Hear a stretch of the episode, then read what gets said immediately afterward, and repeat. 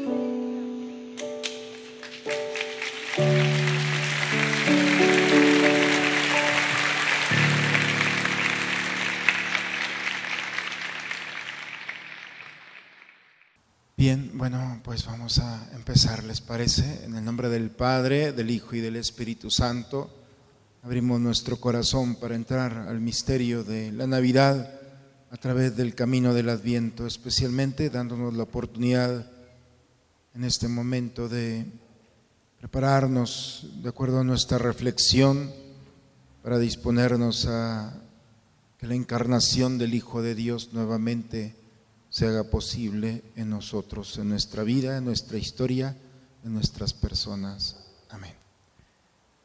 Bien, bueno, pues va a ser una hora, suficiente tiempo, en el que quiero compartir con ustedes de una manera y cada uno de nosotros, claro, podemos enriquecer este momento.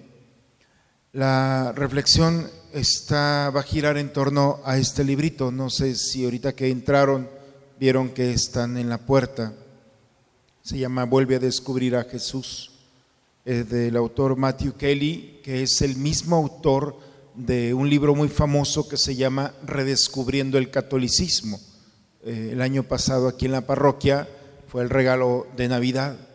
Este año pues va a ser este, que es la continuación, redescubrir. Si hemos visto cómo se redescubre porque soy católico, Ahora el paso siguiente es redescubrir la, persona de Jesús en nuestra vida. Entonces, en base a este libro vamos a tomar las tres reflexiones que nos llevarán a través de este tiempo. Eh, una de las cosas que nos va a invitar eh, esta, esta reflexión es a entrar en el misterio de nosotros mismos.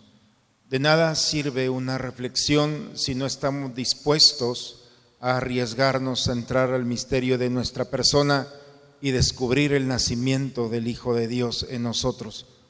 Y eso es un camino que tenemos que recorrer juntos, a pesar de que de manera personal y volver nuevamente a nuestra niñez, donde eh, nuestros papás quizá tuvimos el privilegio eh, juntos como familia íbamos preparando la Navidad, creo que en la mayoría de los casos siempre nos deja un buen sabor de boca. ¿Por qué? Porque nos reuníamos a, presentar el pino, los, eh, las eh, figuras. Yo me acuerdo, por ejemplo, en mi casa mi abuelo hacía una competencia. Tenía 12 hijos, entonces había suficiente población y entre todos los hijos, de todos casados, hacía una competencia cuál era el mejor nacimiento. Entonces las doce familias nos preparábamos para preparar, eh, organizarnos para que nuestro nacimiento y siempre el, regalo era muy bueno, siempre. Entonces yo recuerdo la Navidad siempre con el deseo de sacarnos ese, eh, digamos, ese regalo, ese trofeo, pero sobre todo era un momento para aprovechar de ir comprando, buscando los lugares y la creatividad, le poníamos agua y peces y de todo hacíamos con tal. Es lo mismo, lo que queremos hacer es, volver a, esos momentos en los cuales quedó una pincelada de alegría, de nostalgia por aquellos momentos, porque quizá muchos de los que ya estuvieron cuando éramos niños, o algunos, ya no están entre nosotros.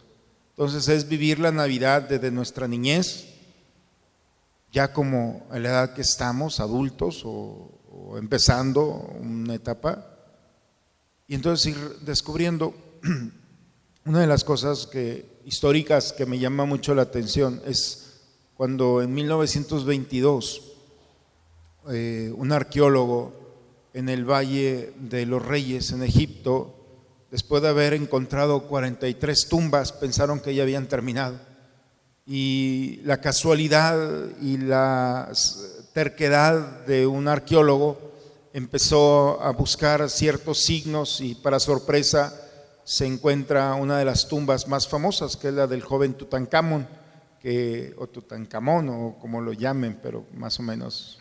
Y este joven de 19 años que había sido sepultado eh, por las características que tenía, pues no llegó a ser un faraón, pero por eso era el drama, porque iba a ser el faraón y lo entierran como faraón. Y lo enterraron con grandes riquezas, pero dentro de todas las riquezas lo enterraron con las semillas de los cereales de aquel tiempo. Estamos hablando de 1300, más o menos en el año 1300 antes de Cristo. Y el descubrimiento fue en 1922. Prácticamente tenía tres siglos escondido allí en la penumbra, en la oscuridad, y había los granos del trigo y de otros cereales. La sorpresa es que cuando tomaron el trigo y le pusieron las condiciones, el sol, el agua, en fin, la tierra, empezaron a germinar. Y la, la sorpresa es, la oscuridad a veces no permite que la semilla que está dentro eh, germine. Pero si nosotros le ponemos las condiciones necesarias, entonces podemos darnos la sorpresa que esa semilla que está depositada en nosotros, si le ponemos un poco de condición, entonces empieza a sorprendernos y a darnos fruto. Por eso los ejercicios que vamos a tener es esto, es poner nuestra semilla, nuestra vida, nuestra historia con las condiciones. La idea es redescubrir a Jesús, pero no es solamente redescubrir una figura o un personaje, sino encontrarnos con el misterio de esa semilla que está depositada en nosotros. Y como tierra propicia, quizá tenemos algo de nosotros, de Jesús en nosotros, que no nos hemos dado cuenta. Y el tiempo de la Navidad es un tiempo propicio para un regalo. ¿Por qué no aprovechar para que Dios nos vuelva a sorprender con un regalo que es manifestando un rostro que quizá no hemos visto, pero que está presente ya en nosotros como una semilla que Dios ha depositado hace mucho tiempo. No sé si me explico. Sería un buen regalo el hecho de que nosotros nos dejemos, nos permitamos ir descubriendo y si ese es nuestro deseo, lo primero es todo lo que brota en nuestra vida es en base a un deseo. Cuando alguien no desea nada, entonces no espera nada, no le sorprende nada. Pero cuando alguien tiene la idea de un deseo, entonces se vuelve un arma peligrosa porque no te va a dejar en paz. Cuando alguien tiene una idea en su interior que lo despierta cada mañana y al momento de oscurecer sigue allí eh, flamante, eh, esa llama, entonces es porque hay algo. Volver a descubrir a Jesús es nuevamente encontrar su misterio en nosotros. Un día eh, iban los discípulos caminando con Jesús, iban llegando a Cesarea de Filipo y en el camino les dice, ¿quién dice la gente que soy yo? Ustedes recordarán ese pasaje. Unos dicen que eres Elías, uno que uno de los profetas, en fin. Y luego Jesús los sorprende. ¿Y ustedes quién dicen que soy yo? Y entonces el silencio y la voz de Pedro, tú eres el Mesías, tú eres el Hijo de Dios. En ese momento Jesús los invito a ver el rostro de Jesús. Jesús se sorprende y voltea a ver a Pedro seguramente, porque eso nadie lo sabía solamente lo sabía el Padre y Jesús. Por eso cuando, cuando Pedro, eh, Jesús se sorprende, le dice a Pedro, Pedro, esto no es la carne, esto es mi Padre que te lo ha revelado. En ese momento Pedro siente y se sorprende porque está hablando de una, está revelando el verdadero misterio de Jesús. ¿Cómo se habrá sentido Pedro al ver la mirada de sorpresa de Jesús? qué regalo fue tanto para uno como para otro. Yo supongo que Jesús sintió la, voz del Padre a través de, Pedro y, y se sorprendió. Y seguramente Pedro al ver el rostro de Jesús se alegró.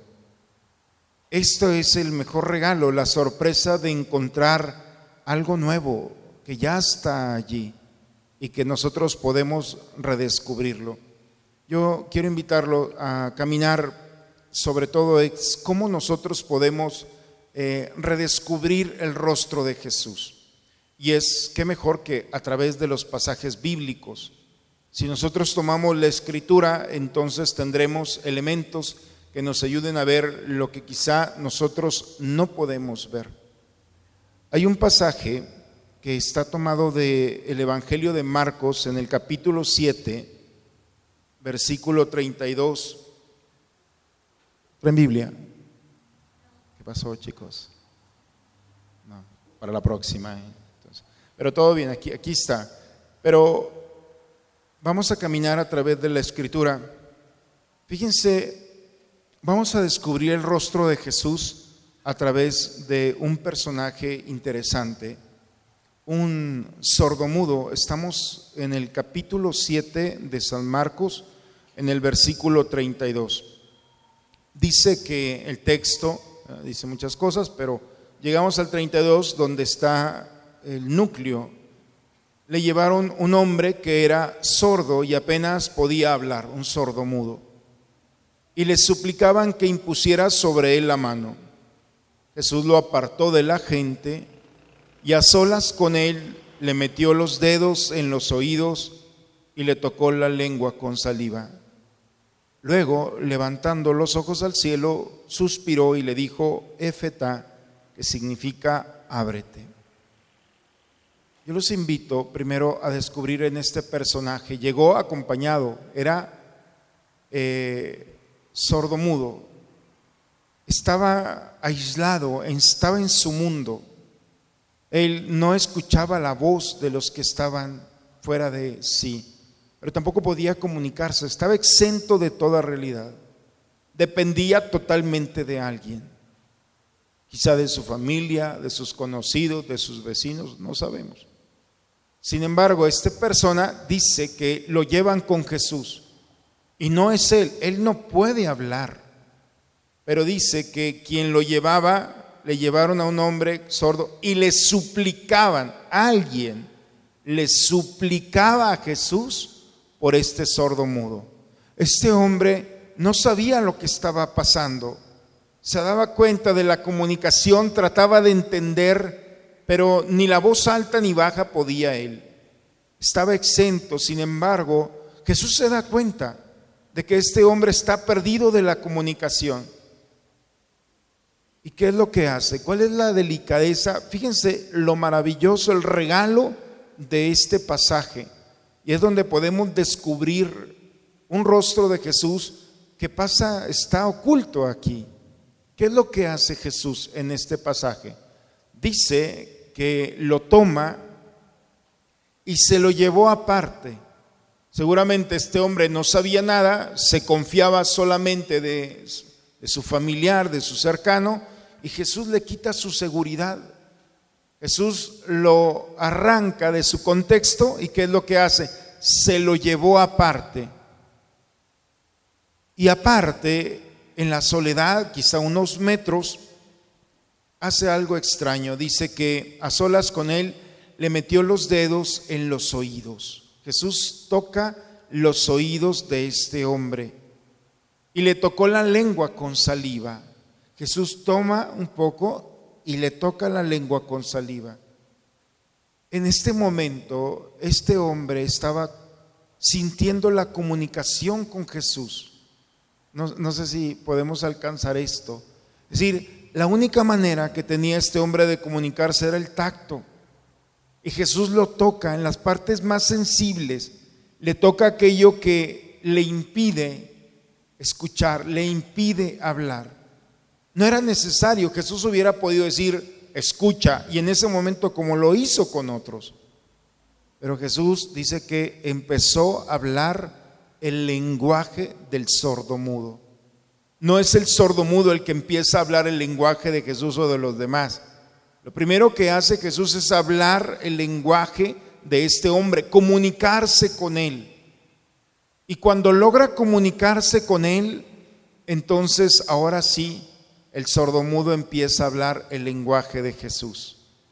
Pero la dinámica es, primero, Jesús habla el lenguaje del dolor, habla el lenguaje de la frustración, habla el lenguaje del silencio, entra al silencio, toca su cuerpo. Y tocando el cuerpo, entonces el hombre ya entiende lo que está allí, siente que Jesús está allí.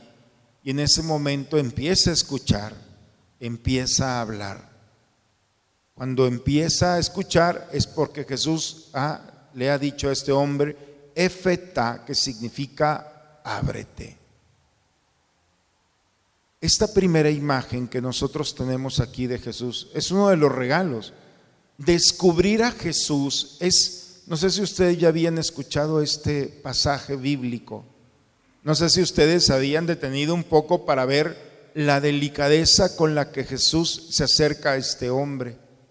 No es, se fijan, la delicadeza no es un milagro de ya basta, no, sino lo va acompañando en su caminar le va dando la dosis del conocimiento, lo va sanando, lo va recuperando y en el momento menos pensado Jesús dice, Efeta, significa, ahora sí, yo hablo tu lenguaje, tú hablas mi lenguaje. Y en ese momento este hombre empieza a descubrir una de las experiencias que es el regalo de la comunicación. La Navidad es una comunicación. Dios quiso hablarle al hombre. Y si nosotros vemos el Antiguo Testamento, hubo muchas maneras de comunicarse.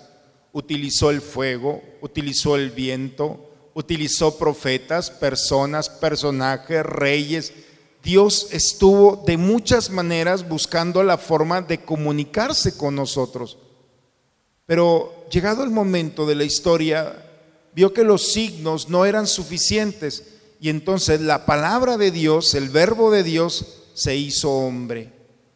Y empieza a comunicarse Dios nuestro Señor a través de su palabra. Por eso el verbo de Dios se hizo carne, significa que la palabra de Dios tomó forma. El que me escucha a mí, escucha al Padre. El que me ve a mí, escucha, ve al Padre, le dice a Felipe. Es decir, ya no es necesario que estén interpretando signos. Es necesario que veas a Jesús, que escuches a Jesús para que pueda haber esa comunicación. Y la forma de comunicación es muy cuidadosa, es muy delicada. ¿Qué es lo que hace Jesús? Primero habla nuestro lenguaje. ¿Cuál es tu lenguaje? La pregunta el día de hoy es, ¿cuántas veces has hablado y nadie te escucha? Cuando llegas a un país de una lengua que no es la tuya, entonces es lógico que las personas no tengan el conocimiento, no entiendan lo que estás diciendo. Poco a poco vas avanzando en el conocimiento y te comunicas perfectamente. Pero lo peor, la peor experiencia es que estando en tu propia lengua nadie te entienda o no les interese lo que hablas. Simplemente el discurso tuyo no tiene efecto en los demás. Cuando nosotros vemos en este caminar, tenemos que descubrir primero un caminar que nos lleve a descubrir una comunicación. El regalo del adviento puede ser un momento de comunicación, donde la palabra de la eternidad resuene en nuestra vida, en nuestra interior. Lo importante es que nosotros pongamos las condiciones para que la palabra de Dios nuevamente vuelva a encarnarse en nosotros. Pero lo primero que nos va a desconcertar es, va a hablar nuestro propio lenguaje, va a hablar el mismo discurso. ¿Cuál es el discurso de este personaje que estaba aquí? Estaba exento de los demás. Este sordomudo, ¿cuál era su lenguaje interior? ¿Qué es lo que vivía? ¿Qué es lo que ¿Qué es lo que traía en el corazón? Y entonces ahí es donde entra y empieza la comunicación. Nosotros no podemos llegar a la Navidad con el mismo discurso que traemos el día de hoy. ¿Cuál es nuestro discurso? Por eso hacemos un alto. Este momento es para ver el discurso interior que traigo, el discurso exterior. corresponde realmente, tiene las condiciones para vivir la experiencia del Hijo de Dios. Quizá en nuestro interior hay una confusión, hay dolor, hay tristeza, hay angustia, hay miedo. Quizá estamos como este sordomudo exentos de la comunicación con los demás. Estamos cansados del diálogo con los demás. Ante estas realidades, nosotros podemos ir caminando en una perfecta comunicación de Dios con nosotros. Ya voy a terminar, nomás dos más y punto. Pero lo importante es esto. Lo importante es nuestro discurso interior. Nosotros podemos en este tiempo trabajar para que este diálogo se dé como este hombre. Entremos a la, a la escena donde Jesús se lo lleva aparte y llevándoselo aparte lo que hace es entra el dolor de este hombre, toca con delicadeza la historia de este hombre y comunicándose con esa delicadeza empieza a recuperarlo a tal grado que el efeta, él nuevamente, ábrete, empieza a descubrir una nueva realidad. Primer punto de nuestra reflexión. Dios quiere comunicarse con nosotros.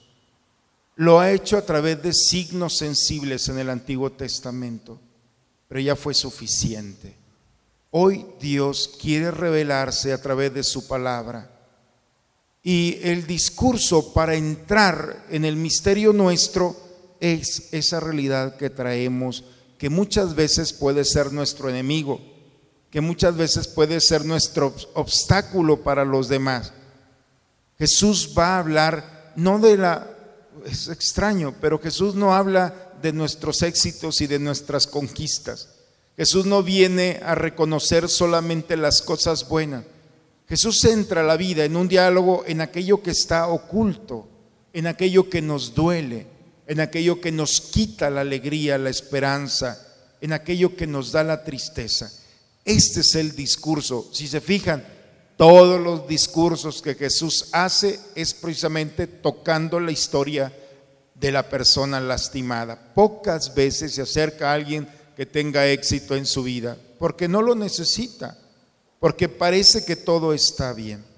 Por lo tanto, la primera condición para este tiempo de Navidad es recibir la comunicación, ese diálogo con Dios. ¿Cuáles las condiciones? Cuando nosotros ponemos el nacimiento en nuestra casa, ¿qué lugar es el que nosotros buscamos?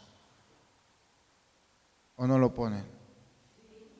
¿Y qué lugar es el que ustedes buscan? Un lugar que se vea, un lugar bonito. ¿Qué más? ¿Por qué? Porque van a llegar las visitas y lo primero es, vean lo que hice. Y entonces buscas el mejor lugar, buscas las mejores, porque eso no va con la lógica de Dios. El nacimiento de su Hijo no busca el mejor lugar nuestro. Nosotros buscamos un lugar para, para decirle a los demás que estamos preparados.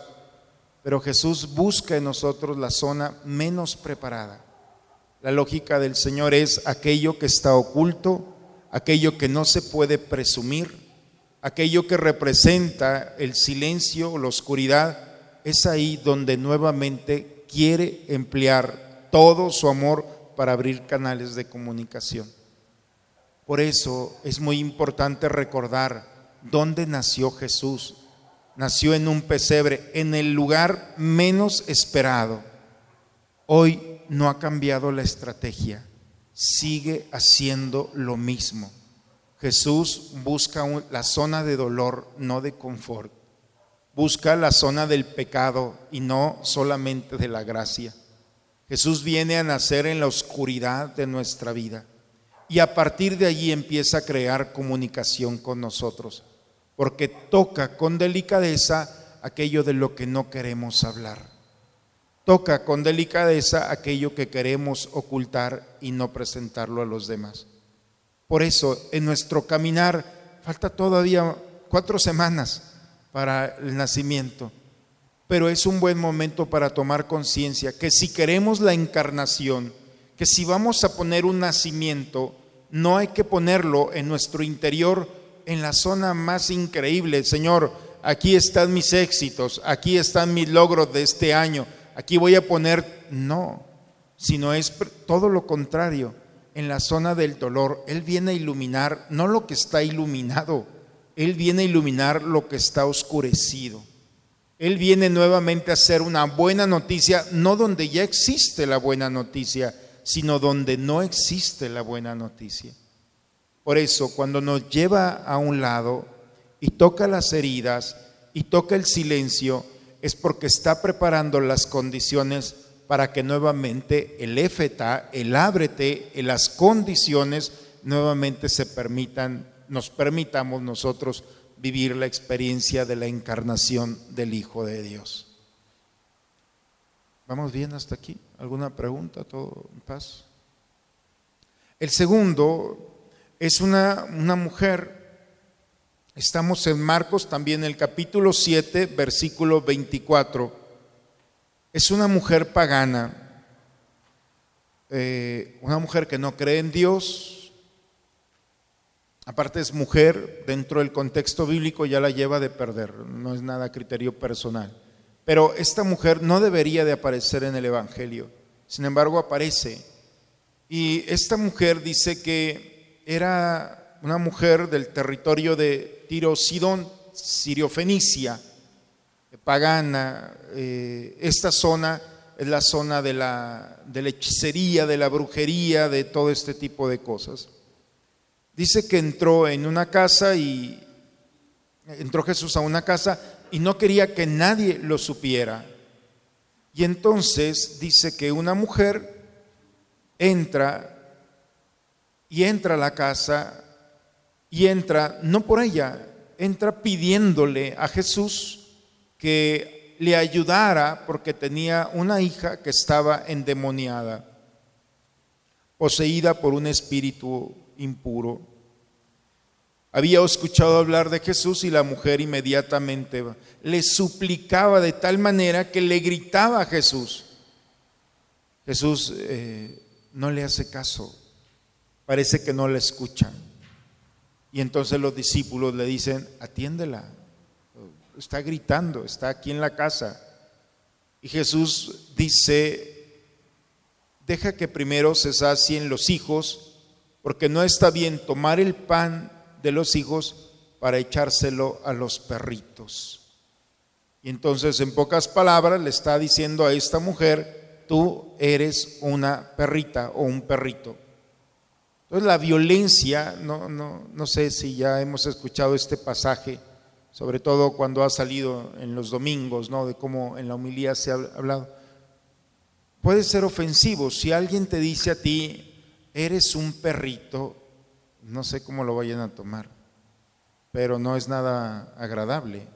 Es decir, tú eres un perro y no está bien. Primero come el amo y después comes tú. La connotación que tiene de que no tienes un valor, no tienes el mismo valor que tengo yo no tienes el mismo valor que los demás. Imagínense esta mujer.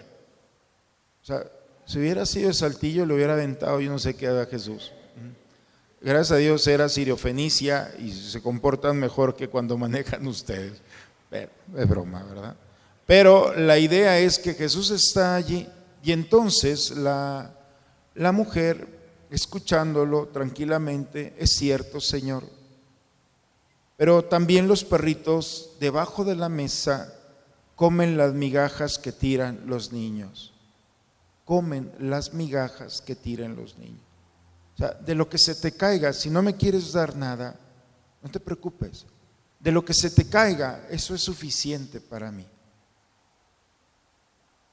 Entonces Jesús se sorprende, vete, porque lo que has dicho en este momento el demonio ha salido de tu hija.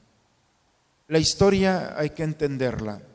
Primero, la siriofenicia es de una región donde se practica la, son los famosos hechiceros de la antigüedad.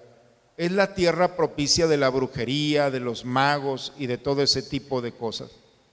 Esta mujer eh, se le llamaban perritos a esa zona porque la costumbre era a las imágenes que ellos tenían, las divinidades, nosotros generalmente besamos una imagen, pero ellos lo que hacen es sacar la lengua y lamer la, imagen, la hacían como, los perritos, ¿no? Entonces, por eso eh, eran conocidos en esa zona como los perritos, no era una ofensa, era simplemente una forma en la que ellos expresaban su respeto a las divinidades que tenían. Y entonces le dice, tú eres un perrito, tú significas, tú eres de una cultura donde crees en la hechicería, donde crees en la magia, donde crees en los magos. Y Jesús en otras partes le está diciendo, yo no soy un hechicero, yo no soy un mago, te estás confundiendo. Jesús la está acompañando en un proceso de fe. Jesús la va tomando no con tanta delicadeza, pero sí la va tomando y le va diciendo que hay que entender que no, no es la hechicería o la brujería la que a través de ese medio alcanzas las gracias, alcanzas lo que estás buscando. Jesús lo que hace es entender y hacerle entender a la mujer que Él es el Hijo de Dios, que las cosas no las hace por, porque es un mago, porque el mago las hace para satisfacer una necesidad humana. La magia puede resolver muchas cosas, pero no puede resolver la eternidad. Y Jesús le dice, yo no soy un mago, porque no solamente te resuelvo tu problema, sino también te resuelvo tu problema fundamental que es la salvación. Jesús no viene solamente a sanar, eso lo puede hacer cualquiera, un médico. Jesús viene a salvar. Y es la propuesta de Jesús. Si nosotros entramos al misterio de esta segunda lectura, nosotros vamos a encontrar el regalo de la identidad. A esta mujer la fue llevando para descubrir que en Jesús podía obtener lo que quería, pero no porque era un mago, no porque hace una brujería o no porque determina las condiciones. Jesús hace las cosas por amor y eso es lo que cambia el discurso. Cuando nosotros nos acercamos a Jesús para resolver una situación, generalmente lo tratamos así. Entonces, el discurso es muy complicado. ¿Por qué? Porque nosotros queremos sacarle a Jesús algo. Pero ¿qué pasaría si nosotros nos acercamos a Jesús porque es amor? Y el amor no defrauda, el amor no, no nos hace esperar. El rey David, en el libro de Reyes, dice que le pedía a Dios de una manera particular, por eso siempre se salía con la suya el rey David. ¿Y cómo le pedía eh, el rey a Dios? Le decía, dame para que los pueblos que están a nuestro lado, las naciones a nuestro lado, vean el Dios que tenga. Y viendo el Dios que tengo, se conviertan a ti. No me des a mí, dámelo para que los demás vean. No sé si funciona, ¿eh? Cuando le dices a Dios, dame una casononona, pero no para mí, es para que vean qué Dios tengo. dame un carro, pero un carro para que vean que tú me lo diste, para que vean y vuelvan tus ojos. Hoy te van a decir, oye, y ese carro y esa casa, Dios me la dio. Aún por conveniencia, yo quiero tu Dios. ¿Se fijan? El rey David lo hacía y le sacaba todo a Dios. No sé cómo le pidan a ustedes a Dios o si le sacan lo que quieren, sino aquí está el modelo. Es muy sencillo, al rey David le funcionó. Y entonces, esta es la forma. ¿Por qué se lo pide de esta manera? ¿Cómo es la forma en la que nosotros nos acercamos en este camino? Estamos hablando de un tiempo de gracia, un tiempo de dones, de regalos, de reconocimientos. ¿Qué queremos de Dios? ¿Cuál es el motivo por el que nosotros queremos vivir la Navidad? ¿De qué manera? Fíjense la manera tan interesante como esta mujer le sacó un milagro a Jesús. Le ganó el corazón. Hay una expresión muy, muy propia que dice en el pedir está el dar. Es así, ¿verdad? Es decir, en la forma de pedir. Si tú llegas gritando, oye, ¿qué le pasa a esto? Pero si llegas de una manera en la cual te vas ganando el corazón, lo que pidas. Así también en nuestra vida, ¿cómo nos acercamos? En ocasiones podemos tener la imagen de Jesús, por eso es redescubrir a Jesús, significa qué modelo tenemos de Jesús en el corazón y en la mente. Lo vemos como un médico en el que solamente sana enfermedades, lo vemos como un papá que me consiente y después ya no. ¿Cuál es el concepto que tenemos económicamente? Yo te doy, tú qué me das. Esa es la forma en la que nosotros podemos ver. La invitación es como esta mujer pagana que no creía en Dios, pero que fue acompañada para descubrir la verdadera identidad del que tenía allí. Este personaje que tengo aquí es el Hijo de Dios. Esta es la palabra viva de Dios. Y cuando Dios habla, hace resonar el cielo y la tierra. Cuando Dios habla, hace que las montañas y los mares se estremezcan. ¿Por qué? Porque así es el amor. Cuando el amor habla, entonces toca toda la historia, toca y hace vibrar todo lo que hay. Eso de que no siento a la palabra, no siento la palabra de Dios, no siento su presencia, no es que no tenga poder, es que estás, el concepto que hay en el corazón y en la mente no corresponde a un amor verdadero. No, sé si logro explicarme, pero cuando la palabra de Dios resuena, entonces entra en el misterio nuestro y entonces empieza a generar las condiciones para que Él vaya depositando más bendiciones. Por eso, en el pedir está el dar. La verdadera identidad es tú que quieres sacarle a Jesús? ¿Qué palabra de la eternidad quieres que resuene en ti en este tiempo en el que te estás preparando? ¿Qué es lo que quisieras vivir? Deja tú las cosas materiales, esas te las va a dar, no te preocupes. Estamos hablando de una palabra, de una idea, de la eternidad que puede entrar en el misterio de cada uno de nosotros y hacernos vivir lo que es la experiencia de un encuentro personal. Paz, esperanza, alegría, confianza. ¿Cuántas palabras que sabemos lo que significan, pero no las hemos saboreado? ¿Por qué no entrar en el misterio del amor, de la encarnación, y que esa palabra se encarne desde la eternidad a nuestro ser y haga resonar. Si nosotros le estamos pidiendo, dame las condiciones propias están puestas para que me des la alegría. Y cuando la eternidad se manifiesta en la alegría, entonces hará brotar de ti lágrimas de alegría, lágrimas de esperanza. Y ese es el mejor regalo que no es un regalo personal, es un regalo para todos aquellos que están a tu lado.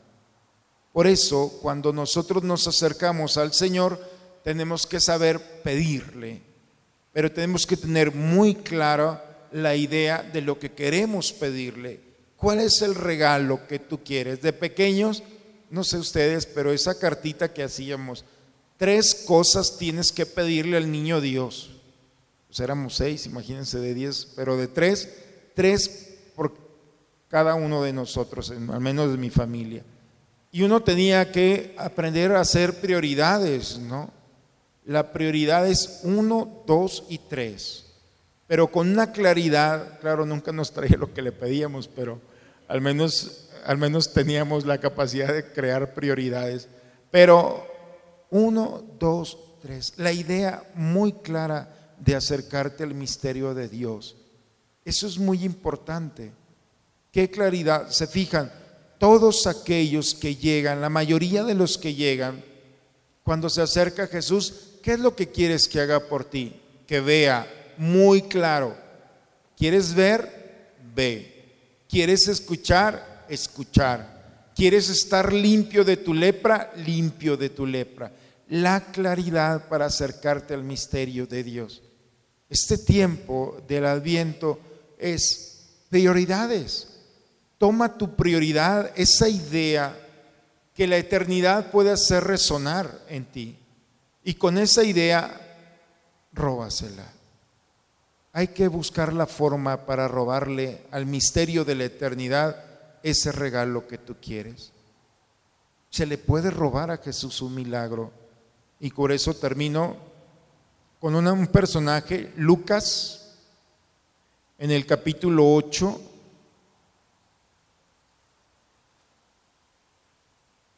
...8.43...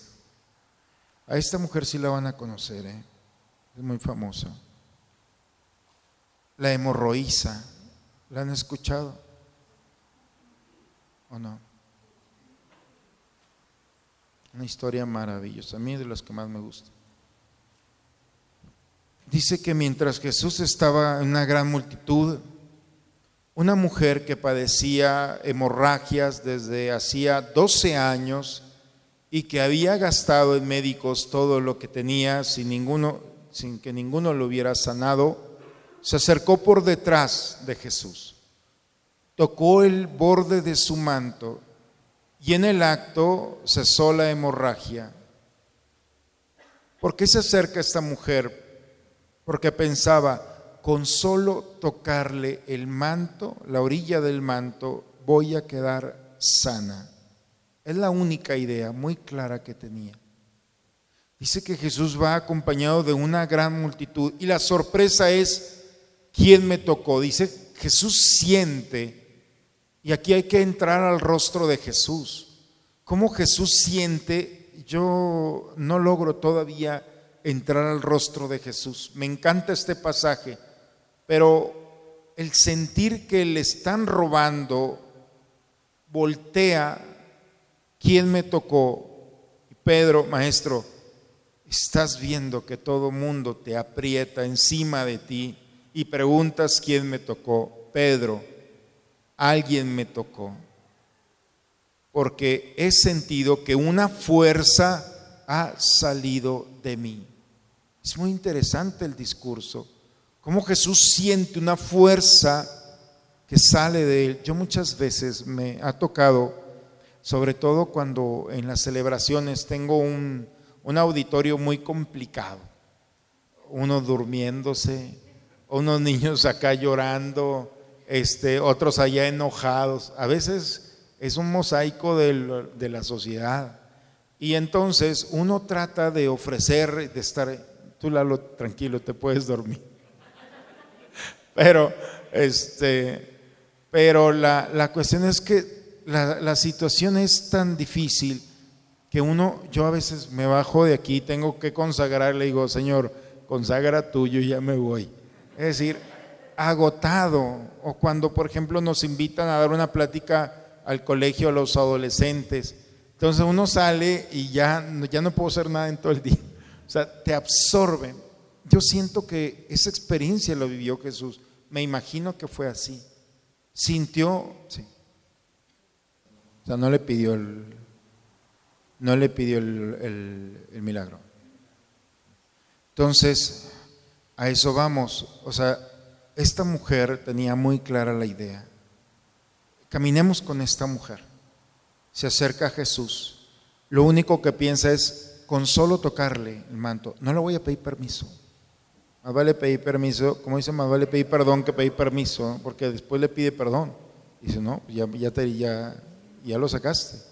Entonces, tiene la idea, toca el manto, Jesús siente una fuerza, esta mujer se da cuenta y al verse descubierta, se acercó temblorosa y echándose a sus pies, contó en presencia de todos lo que había tocado y cómo inmediatamente había quedado sana del flujo. Y la respuesta de Jesús es, hija, tu fe te ha salvado, vete en paz. Es una despedida maravillosa. No le dice, tu fe te ha sanado. ¿Se fijaron? Tu fe te ha salvado. ¿Qué es lo que estaba buscando con la siriofenicia? Aquella venía para sanarse. No, si te vas a acercar a mí, no es para sanarte solamente, sino para salvarte. Lo que le robó esta mujer, le supo robar, fue la salvación. Como el buen ladrón al final de su historia, le supo robar a Jesús el paraíso. ¿Cómo con la idea, acuérdate de mí cuando estés en tu reino? Muy claro en ese momento, muy claro son cuánto he sufrido, 12 años de hemorragia, ya basta, ya se había acabado su dinero, no tenía nada y estaba peor. Entonces se convierte en una, en una buena ladrona para robarle a Jesús ese milagro. Si nosotros vemos, y con el respeto de decirle ladrona, pero pues la supo ser muy bien, no se lo pidió, se acercó con la idea clara y le roba a Jesús eso. Jesús ya no pudo hacer nada. Y Jesús lo único que se dio cuenta es que puede estar rodeado de mucha gente, pero nadie lo toca. Cuando dice, alguien me tocó, ¿qué le está diciendo Pedro? Que los demás no lo están tocando. maestro, están arriba de ti, la gente viene, está encima y te aprieta, dice el texto, la traducción. ¿De qué le sirve que uno mundo, todo mundo esté sobre Jesús y nadie lo toca? El templo puede estar lleno de gente y nadie lo toca. Nadie se arriesga a robarle a Jesús un milagro. Y lo único que se necesita es acercarse con una idea clara, con esa claridad de esa necesidad. Son 12 años sufriendo. O sea, ya no quiero sufrir más. Yo ya no tengo otro camino. Y entonces aparece el regalo de la salud. Y de la salud en el cual Jesús sostiene la vida de dolor y tocando la vida de dolor, la transforma en un momento de gracia. Esa mujer, ya no sabemos qué pasó con ella, pero ahorita está gozando de la eternidad. Le robó el camino, o sea, vean lo que puede hacer. En este camino del adviento, nosotros tenemos que redescubrir a Jesús. Tenemos que darnos la oportunidad de entender que a veces nuestros conceptos de Jesús no son no responden ya a nuestra edad. Nos hemos quedado con un Dios del catecismo. Yo me acuerdo que mi catequista, si no te portas bien, Dios te va a castigar. Pues era la única manera en la que me podían detener. Y, entendí mucho tiempo después que fue un recurso que la viejita tenía para controlarme, era insoportable. Pero eso que Dios te va a castigar, ah, les encargo, los, les invito a ver una película que se llama Verano Robado. Stolen Summer está en, en Netflix. No tengo la clave, me encantaría dárselas, pero yo sería mucho si les doy la clave. Pero eh, ya ustedes vean esa película, está maravillosa. La historia empieza cuando una monja le dice a un niño, te vas a condenar. Y en ese momento empieza la historia más maravillosa. A veces esas palabras como que nos despiertan. Pero tenemos que entender que nuestros conceptos de Jesús no responden ya. Y hemos vivido con un concepto de un Jesús que realmente representa a Dios Padre, pero no nos lo representa, es Dios Padre allí. Es el amor allí. Y viene al encuentro para tocar nuestras vidas, para transformar nuestras historias viene para que nosotros se expone, por eso cuando tenemos el Santísimo expuesto, se expone el Santísimo. ¿A quién se expone? A nosotros. Somos capaces de cualquier cosa. No un artista no acaba de hacer con 240 y tantas hostias palabras allí en el, en el suelo y cosas absurdas. A eso se expone el amor, a ser lastimado, pero no importa, Él sigue amando. Cuando Jesús se hace, se encarna entre nosotros, cuando Jesús viene a encarnarse en el misterio del dolor, se expone Porque cuando el enfermo le toca la parte lastimada, muchas veces va a gritar cosas que nunca se imaginó. Cuando Jesús viene a instalarse, a encarnarse en el misterio del dolor, de la tristeza, de la desesperanza, va a encontrar reclamos de parte nuestra, porque hasta ahora, ahora sí vienes, ahora después de tanto tiempo, y empezamos nosotros quizá con un discurso a resistirnos al verdadero amor, pero como médico, el medicamento poco a poco va sanando esas realidades que llevamos dentro. Acercarnos a Jesús, redescubrir a Jesús, es encontrar esa comunicación, dejar que esa idea resuene, llevemos estas cuatro semanas esa palabra. ¿Qué es lo que la eternidad quiere ofrecerte? Escoge tú, descubre esperanza, alegría, fe, confianza, seguridad, todo lo que brota del amor. Y entonces tú elige la palabra que quieras y tenla, consérvala como un regalo para ti que se va a ir incrementando, se va a ir reforzando en el misterio de tu persona si así lo deseas. A tal grado que en el momento del nacimiento del Hijo de Dios podemos nosotros fácilmente tener esa idea como una llamita que se cuidó día con día, un poquito más grande y más grande, hasta que ilumina todo nuestro ser. Por eso redescubrir a Jesús significa exponernos. La semilla de Dios ha sido depositada en nosotros. Y no han pasado tres mil años como la de Tutankamón. Yo creo que la mayor de aquí son 15 años, no sé cuántos tengan ustedes. Pero el tiempo que esté allí ¿por qué no permitir que la semilla del Hijo de Dios tenga las condiciones? ¿Por qué no permitir que esa semilla del Verbo nuevamente con las condiciones vuelva a ofrecernos alimento? Y ese alimento de amor, de seguridad, de esas realidades que necesitamos para poder caminar con serenidad. Yo les invito pues, hasta aquí vamos cerrando, una hora exactamente. Creo que en esta hora al menos tenemos una idea. Los invito a redescubrir a Jesús a través de estos pasajes. La hemorroísa, Lucas 8:43, el sordomudo, Marcos 7:32, y la mujer pagana, Marcos 7:24. Entremos a estos personajes y métete en ese personaje. Date la oportunidad de caminar con Jesús y de ser ese personaje que Jesús se lleva y retira. Métete en su personaje. Quita ese sordomudo y Señor, aquí estoy. Deja que la palabra de Dios toque tu vida y tu historia, que te abra al misterio de lo que estamos viviendo. Aprende con la mujer pagana a ser paciente, pero también a robarle a Jesús los milagros como la hemorroísa. De eso se trata este tiempo de Adviento. No sé si la idea puede ayudarnos, ojalá que pueda ayudarnos de aquí a la próxima semana. Vamos a tocar estos textos, ¿cómo se llama cuando los vas saboreando? Pues eso, saboreando.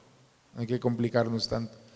Saborea estos pasajes, prepárate para el nacimiento del Hijo de Dios y prepara las condiciones para que esta Navidad realmente llegues con una idea muy clara de ese regalo, de esa gracia que Dios quiere ofrecerte y que quiere exponerse para que tú con mucha delicadeza puedas tomarla y hacerla presente en ti.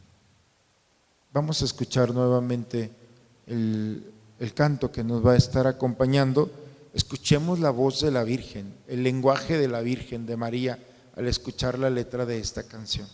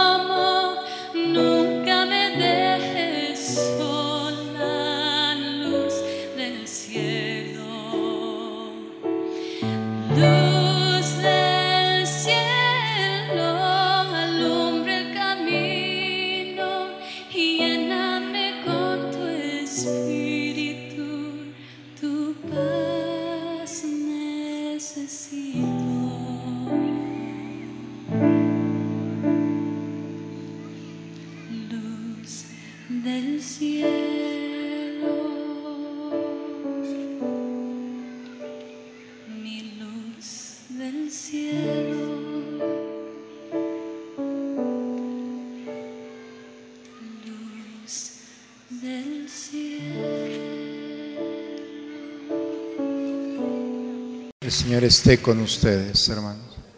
La bendición de Dios Todopoderoso, Padre, Hijo y Espíritu Santo, descienda sobre ustedes y permanezca siempre. Pues una hora, espero que bien aprovechada. Nos vemos con una idea para nuestro caminar y ojalá que el próximo miércoles, ¿les parece bien si el próximo miércoles nos juntamos en la cafetería? Perdón, jueves, sí. ¿Les parece bien? Digo, somos un grupo que podemos estar, creo que, más con condiciones allá. Bien, bueno, pues una buena noche. Tenemos trabajo esta semanita, tenemos textos bíblicos y a caminar con esa idea muy clara.